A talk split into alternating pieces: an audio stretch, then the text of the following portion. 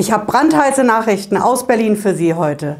Der Bundesfinanzminister hat auf Twitter verkündet, dass das große Konjunkturprogramm endlich kommt. Ich erkläre gleich ganz genau, was da los ist. Bleiben Sie dran.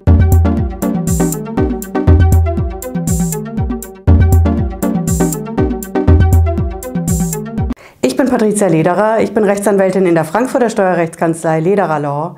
Ich freue mich, dass Sie heute dabei sind zu unserer Sondersendung am Vatertag 2020. Die Nachricht aus Berlin hat heute eingeschlagen wie eine Bombe. Der Tag fing eigentlich ganz normal an, typisch Feiertag. Ich stand im Stau. Bei uns in Frankfurt auf der Hanauer Landstraße ist eigentlich immer Stau. Nur gerade Feiertag sollte man eigentlich meinen, ich habe gedacht, da komme ich gut durch. Nee, es war Stau. Und warum? Das ist die große Aktion hier bei uns in Hessen, die Aktion von der Polizeidirektion in Frankfurt und die nennt sich Mir passe auf. Jo, die haben jeden kontrolliert und so hat es eine Weile gedauert. Ich stand da also rum und da kommt die Nachricht auf Twitter rein. Der Bundesfinanzminister Olaf Scholz hat getwittert, dass das große Konjunkturprogramm für die Firmen, für die Selbstständigen, für die Arbeitnehmer und für die Familien in Deutschland endlich kommt. Ich habe den Tweet auch mitgebracht. Sie sehen ihn hier und ich habe ihn auch in der Videobeschreibung verlinkt. Da können Sie auch das Video von Olaf Scholz nochmal nachschauen.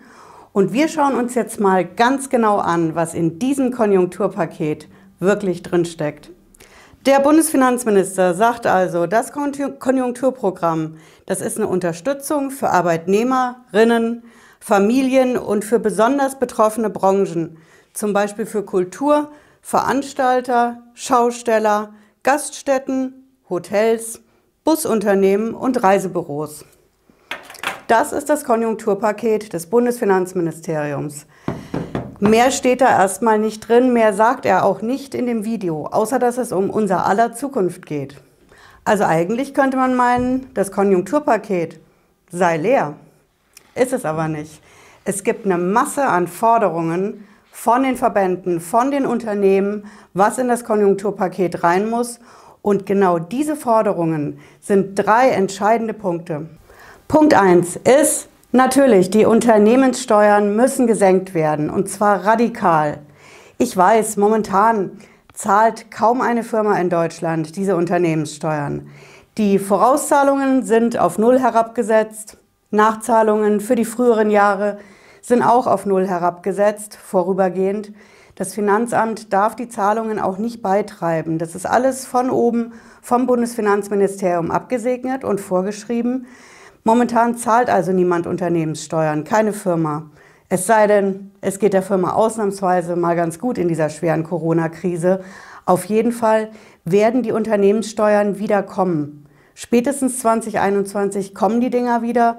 Und wenn ich jetzt als Firma weiß, nächstes Jahr habe ich einen geringeren Steuersatz und wenn es auch nur vorübergehend ist, 2021, 2022, es gibt Vorschläge, das bis 2024 zu machen, dann kann ich in meiner Steuerplanung, in meiner Finanzplanung sagen, da bleibt mir was übrig, mit dem kann ich einerseits meine Verluste wegen der Corona-Krise kompensieren und andererseits kann ich das gesparte Steuergeld investieren. Und genau das ist das, worauf die Firmen so dringend warten. Und wir kommen zum zweiten Punkt. Die Abschreibungen. Die Abschreibungen müssen radikal und sofort geändert werden. Abschreibungen sind einfach ein Dauerbrennpunktthema für die Firmen in Deutschland. Und deswegen hat jetzt zum Beispiel auch der BDI, der Bundesverband der deutschen Industrie, gefordert, dass diese Abschreibungen schnell geändert werden müssen. Und was heißt das genau? Abschreibungen, das bedeutet einfach, wenn ich als Firma investiere und das, was ich anschaffe, was ich kaufe, das kostet mehr als 800 Euro und zwar netto, also plus Mehrwertsteuer. 800 Euro netto ist einfach die Grenze. Da sagt das Finanzamt, das kann ich nicht in dem Jahr, wo ich es kaufe, abschreiben, sondern ich muss es über mehrere, mehrere Jahre abschreiben. Und das bedeutet einfach, wenn ich zum Beispiel einen Computer anschaffe, der kostet mehr als 800 netto, muss ich ihn zum Beispiel auf drei Jahre abschreiben. Wenn ich zum Beispiel eine Videokamera für YouTube anschaffe, muss ich die auf sechs oder sieben Jahre abschreiben. Es gibt x Abschreibungsfristen und Zeiträume, Das Bundesfinanzministerium hat dazu eine allgemeine Tabelle veröffentlicht. Die ist jetzt auch schon ein paar Jahre alt, von 2000 genau genommen. Ich habe sie hier unten in der Beschreibung verlinkt. Das ist eine allgemeine Tabelle, die gilt für alle Branchen. Es gibt noch spezielle Tabellen, zum Beispiel für die holzverarbeitende Industrie. Aber diese allgemeine, das ist schon mal ein Ansatzpunkt. Und da sehen Sie, dass halt bestimmte Sachen bestimmte Abschreibungsdauern haben. Der Effekt bei der Steuer, bei der Abschreibung ist erstmal negativ. Denn in dem Jahr, wo ich es kaufe, wo ich es investiere, kann ich eben nicht den vollen Kaufpreis abschreiben, sondern nur einen Teil. Wenn ich jetzt zum Beispiel Stand heute, 20. Mai 2020, eine Investition mache, über 1000 Euro, 10.000, 100.000, egal, solange es über 800 netto ist, dann kann ich für dieses Jahr 2020 eben nur einen Anteil abschreiben. Und den Rest, wenn ich zum Beispiel eine Abschreibungsdauer habe von drei Jahren, im Jahr 1 habe ich, im Jahr 2, im Jahr 3. Das heißt, in dem Jahr meiner Anschaffung habe ich einen negativen Effekt, weil ich habe diese Ausgabe für die Investition, aber ich kann sie nicht in voller Höhe absetzen. Unsere Zuschauer vom Finanzamt werden jetzt sagen, Moment, dieser negative Effekt, das gleicht sich ja aus. Im Jahr 2, im Jahr 3 da kannst du dann immer noch abschreiben, hast aber die Ausgabe gar nicht mehr. Das stimmt. Momentan geht es aber nicht um Jahr 2 und 3, sondern es geht um jetzt, hier und heute. Und wenn ich in 2020 was anschaffen will, wenn das gefördert werden soll, damit die Wirtschaft wieder in Gang, Gang kommt in Deutschland, dann muss ich im Jahr meiner Anschaffung das voll abschreiben können. Und deswegen ganz klar Abschreibungen reformieren, wenigstens für eine bestimmte Zeit. Jetzt plus zwei, drei, vier Jahre, wo die Firmen die Anschaffungen, egal wie teuer sie sind, sofort im Jahr der Abschreibung absetzen können. Und der dritte Punkt ist, wir nehmen einfach mal so einen Wutball, das ist das Thema Verlustverrechnung. Verlustverrechnung ist Steuersprache.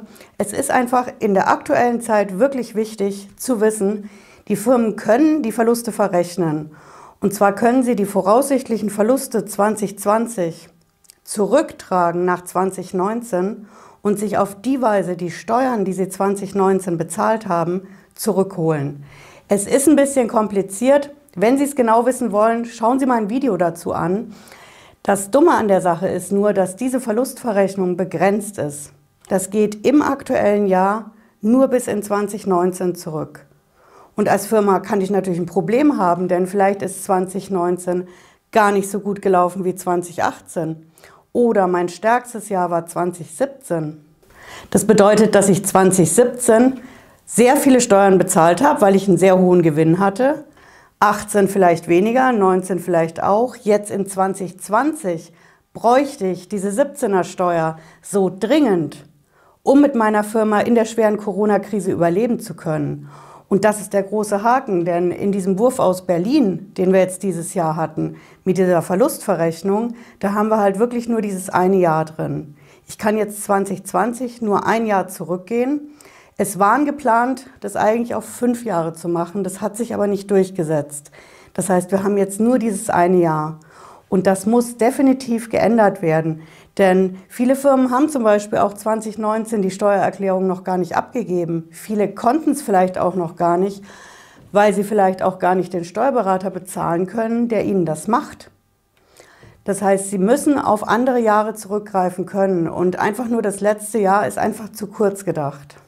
Summa summarum, das Konjunkturpaket, was Olaf Scholz heute verkündet hat, das kommt voraussichtlich am 2. Juni 2020. Es ist noch nicht ganz klar, was drin ist. Aber die entscheidenden Punkte, drei Stück für die Firmen in Deutschland, sind einfach, die Unternehmenssteuern müssen gesenkt werden, damit die Firmen wieder investieren können. Und Punkt zwei, ebenso wichtig, das Thema Abschreibungen. Wenn Firmen jetzt wieder anfangen können zu investieren, müssen sie die Investitionen sofort abschreiben können, jetzt in 2020, in diesem dramatischen Corona-Jahr und nicht erst irgendwann in den nächsten Jahren. Und der dritte Punkt ist einfach die Verlustverrechnung. Nur die Verluste aufs letzte Jahr zurückzutragen, das ist zu kurz gegriffen. Es muss weiter nach hinten möglich sein. Fünf Jahre war angedacht in Berlin und das muss jetzt einfach wieder zum Tragen kommen. Mein Kritikpunkt an so einem Konjunkturpaket wäre einzig und allein, es kommt viel zu spät. Viele Firmen liegen schon am Boden. Die ersten großen Messebaufirmen zum Beispiel, die haben schon Insolvenz anmelden müssen, weil es einfach zu spät kommt. Die ersten Shutdown-Maßnahmen waren Ende Februar schon. Da wurden schon die ersten Messestände zum Beispiel gestoppt. Alle weiteren Maßnahmen waren dann schrittweise danach im März. Aber in dem Fall kann ich nur sagen, die ersten, die runtergefahren worden sind, werden leider auch die letzten sein. Das Konjunkturpaket muss schnell kommen. 2.6. ist die Deadline. Länger darf das nicht dauern. Ich halte natürlich hier auf dem Laufenden auf dem Kanal, was dann im Endeffekt in dem Konjunkturpaket für die Firmen, für die Selbstständigen drinstehen wird. Auch die Entwicklungen bis dahin sind es ja leider noch ein paar Tage. Wenn Sie es nicht verpassen wollen, lassen Sie gerne ein Abo hier da auf dem Kanal und wir sehen uns wieder, wenn Sie mögen, nächsten Freitag 18.30 Uhr. Bis dann, ich wünsche ein schönes, verlängertes Wochenende und bleiben Sie gesund. Ciao.